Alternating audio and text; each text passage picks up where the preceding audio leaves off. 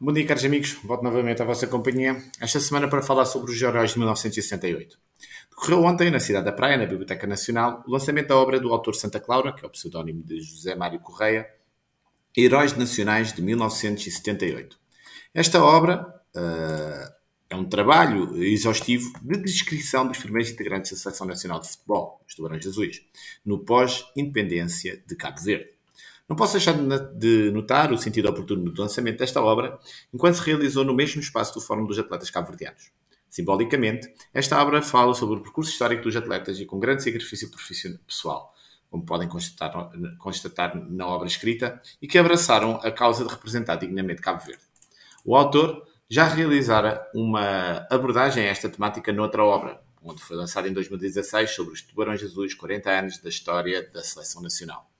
Contudo, é nesta abordagem que fala exaustivamente e com grande sentido da homenagem dos pioneiros da Seleção Nacional de Futebol. É interessante verificar o lado humanista desta obra, sendo que conduz uma incursão personalizada ao percurso de Kim, Branco, Dani, Armandino, Mané, Jorge, Betinho, Juju, Joy, Diamama, Jo, Jeje, Rubão Chiqueiro, Flávio, Zé Dinhanha, Macuna, Dimas, Calupitão, Cadino e Balão desde os campos pelados e os pés descalços, ou apenas com uma bota num dos pés, até à glória de vestir a camisola de Cabo Verde e as primeiras conquistas desportivas. Ao analisar esta obra, poderemos ter duas perspectivas distintas e entre si complementares. A primeira, a análise de uma narrativa histórica, onde o autor elimina os principais dados disponíveis, que servem depois para uma profunda reflexão, reflexão sobre a evolução do desporto nacional em geral e do futebol em particular.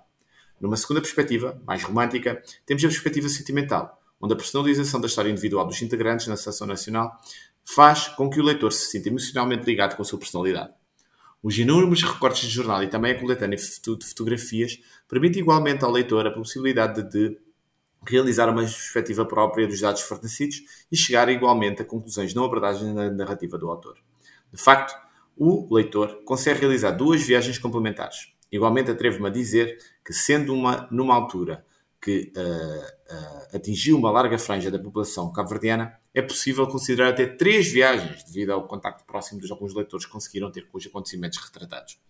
É igualmente importante referir que esta obra tem também para si um contexto bastante importante na descrição dos factos do período pós-independência. Ao abordar os percursos de cada um dos integrantes da Seleção Nacional de 1978, é possível deslumbrar também o impacto do processo de desenvolvimento nacional numa linha do tempo de grandes transformações sociais e ao mesmo tempo das relações de Cabo Verde com os outros países, numa clara alusão ao papel do desporto neste processo. O desafio de retratar o percurso destes 18 futebolistas e também do entrosamento das suas histórias nestes momentos singulares da história de Cabo Verde é notariamente um esforço de grande dedicação do autor. Isto não se demonstra somente pelo rigor desta obra, mas foi desta obra que foi produzida, não obstante pela evidência, evidente falta de dados específicos nesta época. Esta evidência é também demonstrada pela procura desta narrativa, mesmo quando alguns dos atletas já não estão entre nós ou que estão adoentados. Muito obrigado pela vossa uh, uh, companhia. Voltarei novamente para a próxima semana com mais um tema ligado ao desporto.